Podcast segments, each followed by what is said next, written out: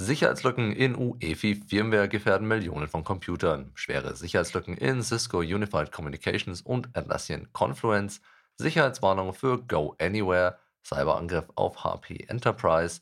Kritik an bevorstehender KI-Verordnung und 3000 Euro Strafe für IT-Spezialisten. Mein Name ist Frederik Mohr und das sind die Hacker News der Woche.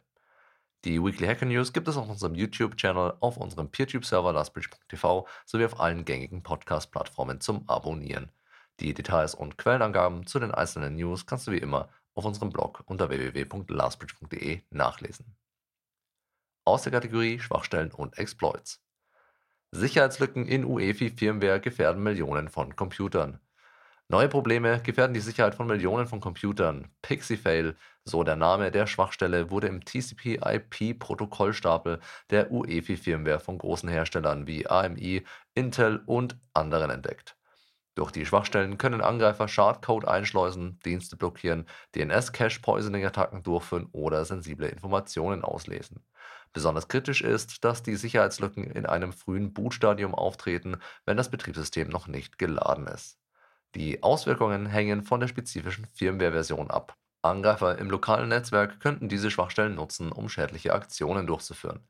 Es wird dringend empfohlen, die Firmware der betroffenen Computer so schnell wie möglich zu aktualisieren, sobald Sicherheitsupdates verfügbar sind, um potenzielle Risiken zu minimieren. Einen Link zur Liste der betroffenen Hersteller findest du wie immer auf unserem Blog.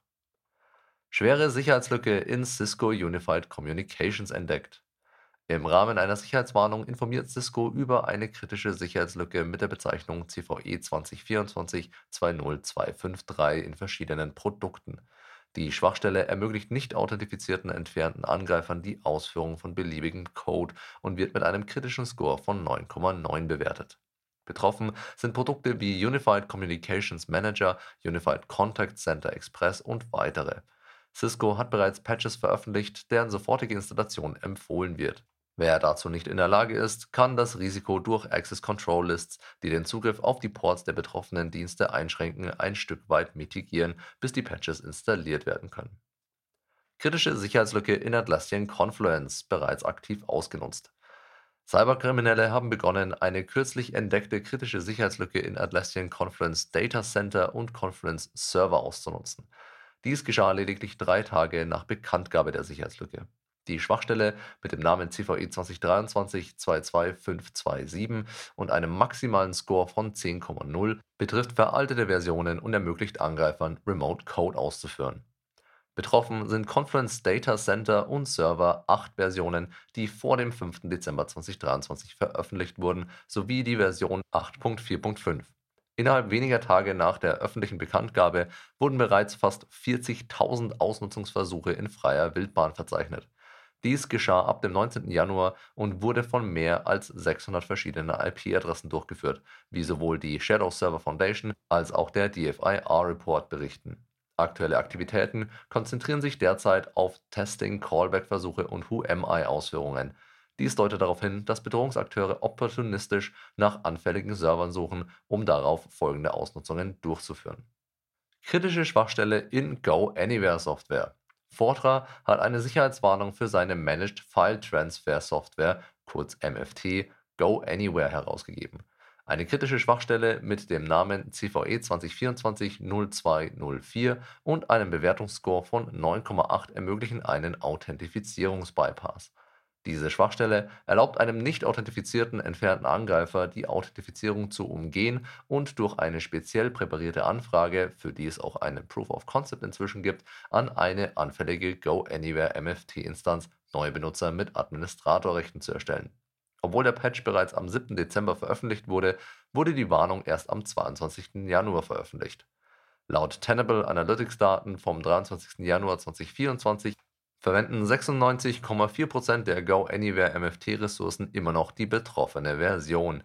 Lediglich 1,6% haben auf die behobene Version 7.4.0 aktualisiert, die bereits am 15. November 2023 veröffentlicht wurde. Aus der Kategorie Hackergruppen und Kampagnen. Cyberangriff auf HP Enterprise. Hewlett Packard Enterprise Company hat in einem aktuellen Bericht an die United States Securities and Exchange Commission kurz SEC einen signifikanten Cybersecurity-Zwischenfall offengelegt. Der Vorfall wurde am 12. Dezember 2023 festgestellt, als das Unternehmen bemerkte, dass ein mutmaßlich staatlich unterstützter Akteur, bekannt als Midnight Blizzard oder Cozy Bear, unbefugten Zugang zur cloudbasierten E-Mail-Umgebung von HPE erlangt hatte. Der Zwischenfall betraf den unbefugten Zugriff und die Datenexfiltration aus einer begrenzten Anzahl von HPE-Postfächern, darunter Postfächer von Mitarbeitern in den Bereichen Cybersicherheit, Vermarktung und verschiedenen Geschäftsbereichen. Obwohl die Untersuchung noch nicht abgeschlossen ist, geht das Unternehmen davon aus, dass die Aktivitäten des Bedrohungsakteurs bereits im Mai 2023 begonnen haben. Es wird angenommen, dass Daten aus den betroffenen Postfächern exfiltriert wurden eine frühere Benachrichtigung im Juni 2023 bezog sich auf unbefugten Zugriff und Datenexfiltration von SharePoint-Dateien. Aus der Kategorie Wirtschaft, Politik und Kultur. Kritik an bevorstehender KI-Verordnung, Unsicherheiten bei Biometrie und Datenschutzregelungen. Die KI-Verordnung als erstes umfassendes Gesetz zur Regulierung künstlicher Intelligenz steht kurz vor der Verabschiedung. Doch nach der vorweihnachtlichen Einigung zwischen Kommission, Parlament und Rat gibt es Kritik und Unsicherheiten, welche übrigens sehr gut von netzpolitik.org zusammengetragen wurden, für alle, die sich näher damit beschäftigen möchten. Besonders umstritten sind die Regelungen zur biometrischen Überwachung, die Gesichtserkennung ohne klare Einschränkungen erlauben.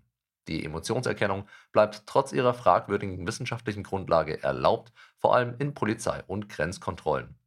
Migrationskontrollen haben wenig Schutz und Ausnahmen gelten auch für gefährliche KI-Systeme im Bereich der nationalen Sicherheit. Trotz einiger positiver Aspekte wie neuen Rechten für Nutzer und Pflichten für Anbieter bleibt die KI-Verordnung in ihrer aktuellen Form umstritten.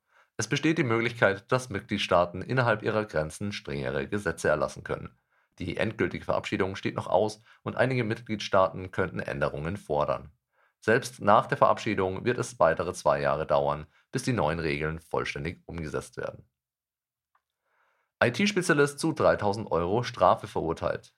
Laut einem Bericht des WDR hat das Jülicher Amtsgericht einen IT-Fachmann aus Linnich zu einer Strafe von 3000 Euro verurteilt.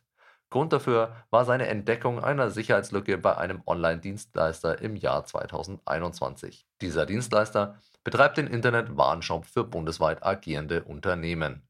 Die Sicherheitslücke betraf Daten von 700.000 Kunden, darunter Bestellinformationen und Bankverbindungen. Überraschenderweise zeigte die betroffene Firma jedoch keine Dankbarkeit für die Meldung der Schwachstelle, sondern erstattete Anzeige gegen den IT-Fachmann wegen Ausspähens von Daten. Im ersten Prozess wurde der Programmierer freigesprochen, doch nach einem erfolgreichen Rechtsmittel legte das Landesgericht Aachen eine Verurteilung fest.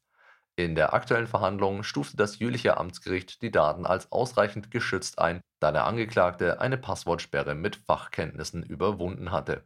Die verhängte Strafe von 3000 Euro liegt unter der ursprünglichen Forderung der Staatsanwaltschaft von 5400 Euro.